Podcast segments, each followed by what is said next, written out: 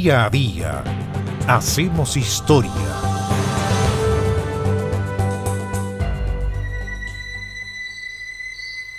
...26 de noviembre del año 1983... ...fue un día sábado...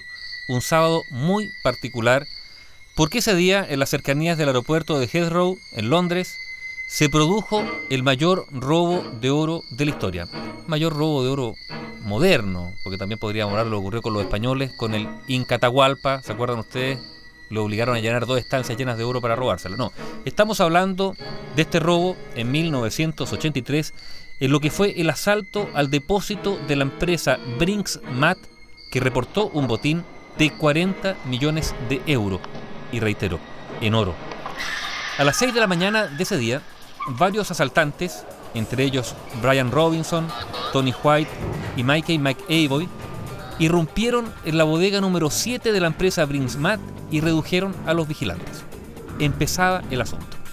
Esta banda se había coludido con un guardia, Tony Black, que era cuñado de Brian Robinson.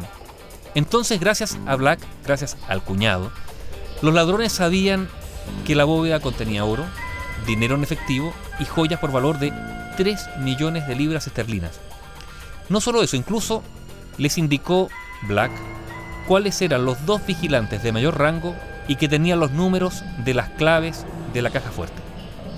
Pronto los guardias, todos ellos fueron esposados, se ataron sus tobillos y se colocaron sobre sus cabezas bolsas de tela amarradas con cuerdas. Todos excepto dos, los que tenían las claves, a los cuales desnudaron y derramaron benzina sobre ellos amenazando con prenderles fuego.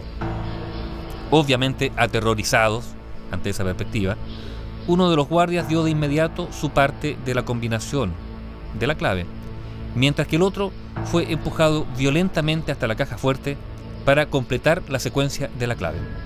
Pero ocurrió un imprevisto. Los números acababan de ser cambiados por la compañía.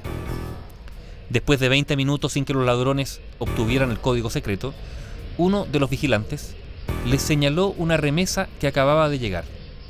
Se trataba de varios contenedores pequeños, aunque en cada uno de ellos había 12 barras de oro puro.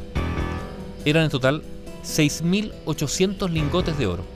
Pesaban 3 toneladas y media y ahora están valorados en unos 40 millones de euros. Además de ese botín, había dos cajas con diamantes. Ese tesoro, tamaño tesoro, sorprendió incluso a los propios ladrones, que tuvieron entonces que apropiarse de un vehículo más grande para trasladar ese botín.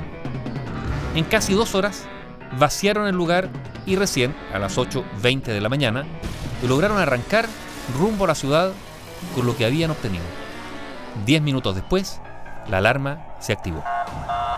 La policía, obviamente, no tardó en conectar a Tony Black este guardia, con su cuñado Brian Robinson y los dos fueron detenidos.